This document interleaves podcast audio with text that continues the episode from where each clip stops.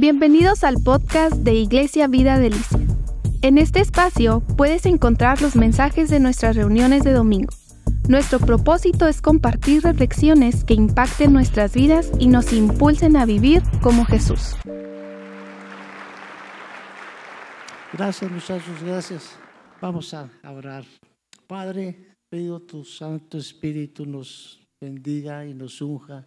Unge nuestros oídos para escuchar tu palabra y prepara nuestro corazón para asimilarla y ponerla por obra. Todo esto te lo pedimos en el nombre de Cristo Jesús, Señor nuestro. Amén. Existen unas cascadas inmensas llamadas cataratas, las cataratas del Niágara. ¿Quién conoce ya? Estas cataratas colindan con dos países que son Estados Unidos y Canadá. En el lado canadiense está repleto de negocios como hoteles, restaurantes, tiendas de curiosidades, etc. Pero del lado que corresponde a Estados Unidos, tiene una planta generadora de electricidad grande, inmensa. Y nuestra relación con las cosas del Señor en la iglesia, en todas las iglesias, podemos llegar a ser iguales que este relato.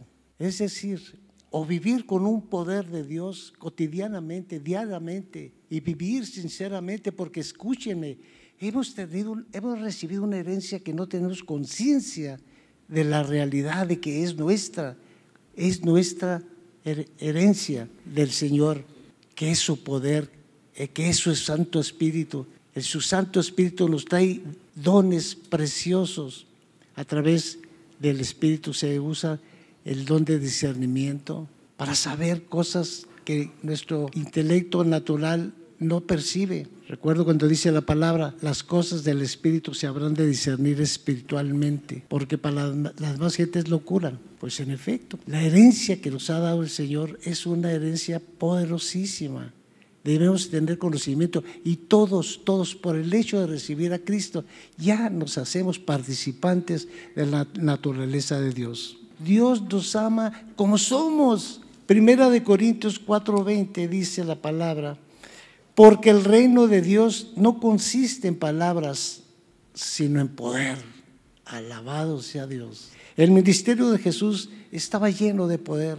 Jesús proclamaba el reino de Dios, luego después vendrían las señales de su poder la demostración de su poder. Cuando Juan el Bautista mandó a sus discípulos a presentarse, le preguntaron a Jesús, ¿eres tú el que habrá de venir o esperamos a otro? Cristo no le respondió con una respuesta doctrinal, ni les dijo tampoco, pues miren, vean las profecías que hablan de mí, a ver qué es lo que encuentran. No, Jesús le respondió, hacerle saber a Juan lo que ustedes han visto. ¿Qué vieron? Ustedes han visto, los ciegos ven, los cojos andan, los leprosos son limpiados, los sordos son oyen, los muertos son resucitados. Y todo eso nosotros los podemos ver, lo podemos vivir.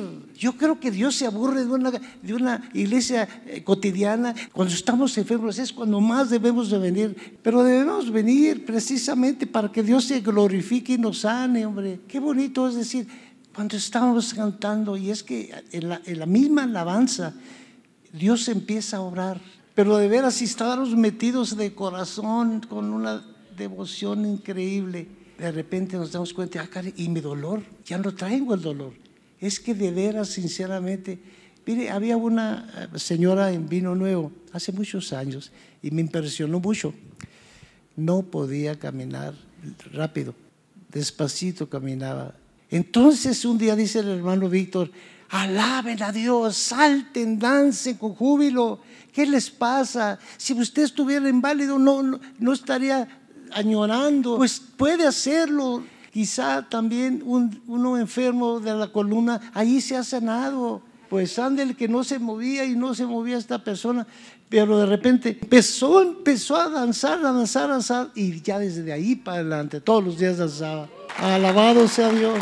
El reino de Dios no consiste en palabras, sino en poder. Jesús dice claramente, Y estas señales seguirán a los que en mí creen. En mi nombre echará fuera demonios. Le dice la palabra, porque la paga del pecado es muerte, mas la dádiva de Dios es vida eterna. Pero la paga del pecado es muerte. Entonces cuando comete uno pecado o cuando anda uno en pecado, se pega una enfermedad, ándele, ya te agarré. Se pega una enfermedad que cada vez va prosperando más hasta llegar a la muerte, que es su final. Lo leemos muy a la ligera Ah, la paga del pecado es muerte, pues es muerte.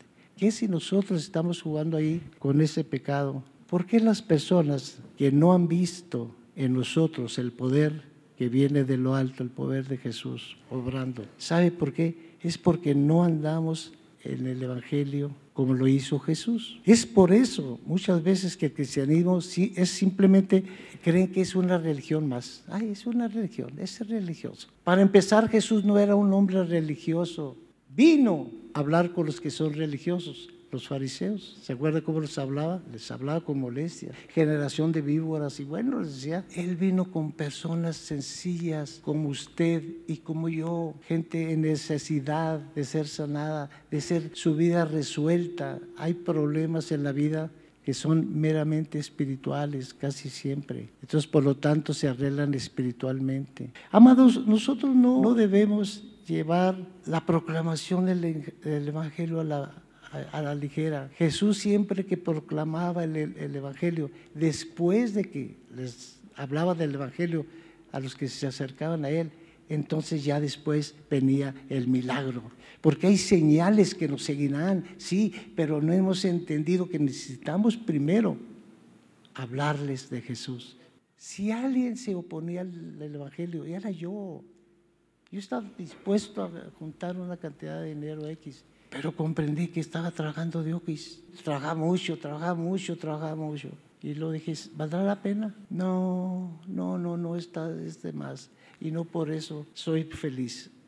Y empecé a luchar con eso, pues es que Dios estaba tratando conmigo, que a pesar de que me resistía mucho a venir a sus pies, Él seguía teniendo misericordia para hablarme en una manera muy especial. Entonces, llevar la proclamación del Evangelio es la demostrar después inmediatamente el poder de Dios. Eso es la voluntad de Dios. Eso quiere Dios. Le incomoda a una iglesia que no hace nada. Ustedes pensarán, pues sí me gustaría servir. Está bien, servir es parte importante de involucrarnos en nuestra iglesia. Y todos podemos ser usados por el Señor dándolos poder y autoridad. ¿Autoridad contra quién?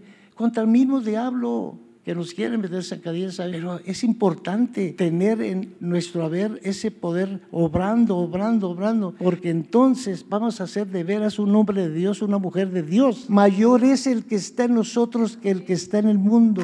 Alabado sea Dios. Mateo capítulo 10, versos 7 y 8, al principio mejor. Y yendo predicando diciendo, el reino de los cielos se ha acercado. Pero quiero que observen esto, perdón. Dice, yendo predicar diciendo, el reino de los cielos se ha acercado a nosotros. Eso era proclamar el Evangelio.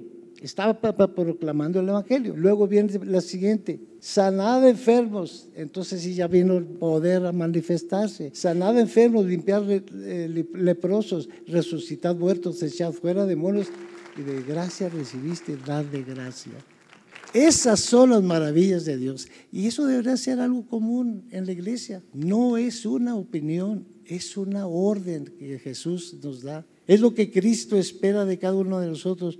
No nos ha dado el poder y la autoridad para hacerlo. Nos ha dado poder y autoridad. Miren lo que dice Lucas 10, capítulo 17 y 19. Volvieron los 70 con gozo diciendo, Señor, aún los demonios se sujetan en tu nombre. Esto es establecer el reino de Dios en la tierra, sujetar los demonios, que como digo, son enfermedades. Hay demonios de ira, demonios de, toda índole. Primero de Corintios capítulo 2, verso 4, 5. Pablo dice, ni mi palabra ni mi predicación fue con palabras persuasivas de, humana sabiduría, sino con demostración del Espíritu y poder. Se fija, simples instrumentos, simples instrumentos el poder es de Dios. le dio al Hijo eh, esos dones para que a su vez los transmitiera a su iglesia, para glorificarlo. Jesús se glorifica cuando un enfermo sale, cuando un muerto resucita. Pero nosotros lo vemos muy lejano. ¿Por qué?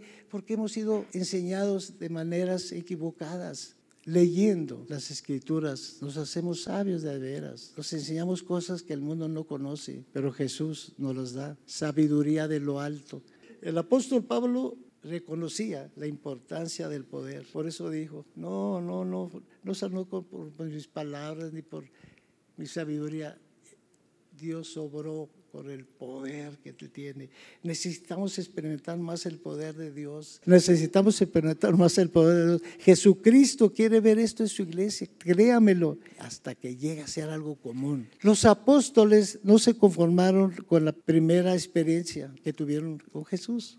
Lo vemos nuevamente clamando a ellos. Vamos a leer en Hechos 4, 29, 30. Dice, Concede a tus siervos que con todo de nuevo hablen tu palabra mientras extiendes tu mano para que se haga señales y sanidades. En ese anhelar lo de Dios constantemente debe ser en nuestro corazón diario también. Nosotros debemos desear, Señor, y no descansar hasta que sea, lo veamos un hecho. Ahora, la pretensión de tener esos dones de sanidad y milagros es porque aquí está en la Biblia si no es una idea que su servidor quiere. Es un derecho que nos corresponde como cristianos, más que unos no le dan, no le pone tanta atención como deberíamos. Anhelar ver señales y prodigios hechos a través de nosotros con el poder de Dios y Dios glorificándose. En Lucas 12, 32, Jesús dijo, a nuestro Padre le ha placido darnos el reino a vuestro Padre. El poder de Dios es parte de nuestra herencia, lo que le decía ahorita. Vamos a leer Romanos 8, 14 al 17. Porque todos los que son guiados por el Espíritu de Dios, estos son hijos de Dios. ¿Somos qué? Hijos de Dios. Pues no habéis recibido el espíritu de esclavitud para estar otra vez en temor, sino que habéis recibido el espíritu de adopción, el cual clama, Abba Padre. Alabado Dios. El Espíritu mismo da testimonio en nuestro espíritu de que somos hijos de Dios. Denle un aplauso. Alabado Dios. Usted y yo somos herederos de Dios, coherederos juntamente con Cristo. Pudiéramos decir que tenemos el mismo ADN de Jesús. ¿De veras? Más que no se lo habían dicho. Pero usted tiene el ADN. Y le voy, a le voy a comprobar cómo. Al convertirse a Cristo viene el Espíritu Santo, entra en nosotros. Y entonces sucede algo en Gálatas 4, 6. Y por cuanto sois hijos, Dios envió a nuestros corazones. ¿A dónde envió? A nuestros corazones el Espíritu de su Hijo, el cual clama, Abba Padre. Dios envió a nuestros corazones el Espíritu que tiene Cristo. Entonces, si Cristo fue enviado a nuestros corazones, somos hijos de Dios. Así que si el Espíritu de Cristo mora en nosotros, también el poder de Dios está en nosotros. Pero está sin uso, no lo usamos. En cierta ocasión vino Benny ¿se acuerdan de venía a realizar una campaña de sanidad, al DF en México. Y fue una mujer enferma, muy enferma, que esperaba ser sanada por él. Benigim tiene el don de sanidad, milagros tremendos. Y aunque fueron sanados muchos, ella no sanó. Entonces alguien le dijo, ¿por qué no le pides a tu esposo que ore por ti? Dice, mi esposo, replicó ella, ¿cómo crees? Pero al fin se quedó con la espinita, con la inquietud y le pidió a su esposo que orara por él, por ella, llegando a su casa. Y ese hombre sencillo oró por ella, poniendo sus manos sobre ella, y Dios sanó a esa mujer. Ese hecho me lo platicó el hermano Víctor. Jesús dijo el Evangelio según San Marcos, léalo en capítulos 16, versos 17 y 18. Y estas señales seguirán a los que me creen. ¿Quiénes? Los que creen en Él. Estas señales seguirán a los que creen en mi nombre.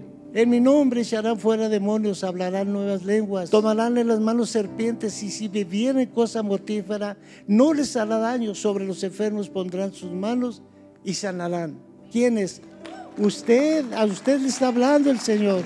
Mis amados, solo es, se necesita fe, fe. Y si oramos y no sana, no se desanime sanará después o siga orando por esa persona. La iglesia del Señor Jesucristo debe vestirse de poder, debe vestirse de poder de Dios para que pueda obrar los milagros que Dios quiere. En Lucas 24, 49 dice que debemos ser investidos de poder de lo alto. He aquí, yo enviaré la promesa de mi Padre sobre nosotros, sobre ustedes. Yo enviaré, enviaré la promesa de mi Padre sobre nosotros porque, pero quedaos vosotros en la ciudad de Jerusalén hasta que seáis investidos de poder de lo alto. Esa palabra se la dijo a los discípulos, pero se entiende, los discípulos ya se murieron, ahora nos toca a nosotros, Pedro, Juan, y escúchelo, los, ellos ya cumplieron su misión, ahora nos toca a nosotros, alabado sea Dios, fuerte, fuerte, fuerte,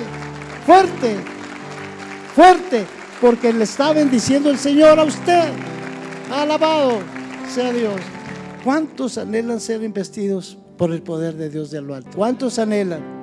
No se olvide que es necesario la proclamación primero del Evangelio y luego vienen las señales y prodigios. Si realmente usted anhela el poder de Dios en su vida, hoy puede ser el gran día. Hoy puede ser un día diferente. ¿No le gustaría llegar a su casa revestida, revestido de poder de lo alto.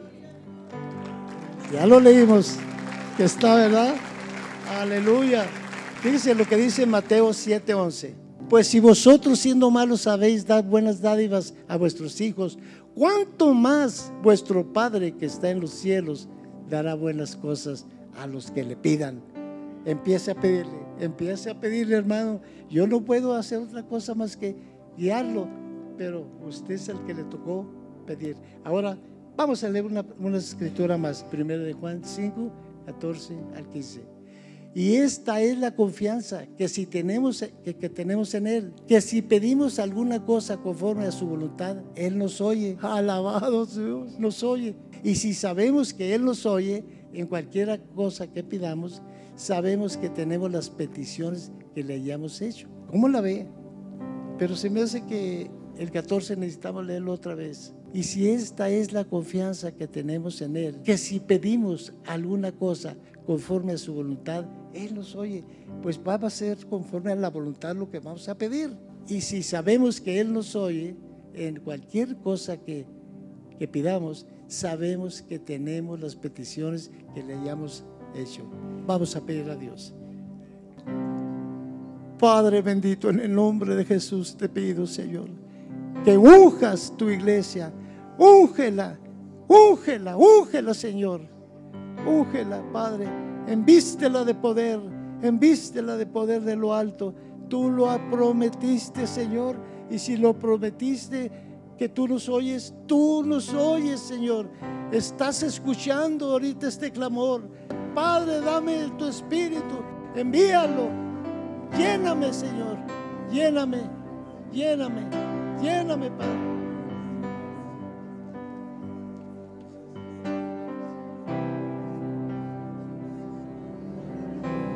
Aleluya, aleluya, aleluya. Sí, Señor. Sí, Señor. Creemos en ti, Señor. Y te damos las gracias por lo que estás haciendo. Gracias, Dios, por lo que estás haciendo, Señor. Alabados tu nombre. Alabamos tu nombre, Señor. Glorificado seas.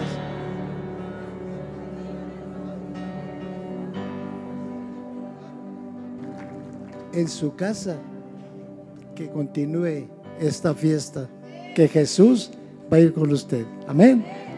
Padre, te damos tantas gracias, Señor, porque tú escuchas las oraciones de los justos. Y tú obraste seguramente en muchos milagros que con el tiempo sabremos las cosas preciosas que tú las hiciste, porque tu palabra lo dice. Señor, Gracias porque has investido a tu iglesia con poder de lo alto. Amén. Que Dios les bendiga. Que Dios les bendiga. Alabado Dios. Aleluya. Gracias por escuchar el mensaje del día de hoy. Si ha sido de bendición para tu vida, te invitamos a que puedas compartirlo con tus familiares y amigos. Nos vemos.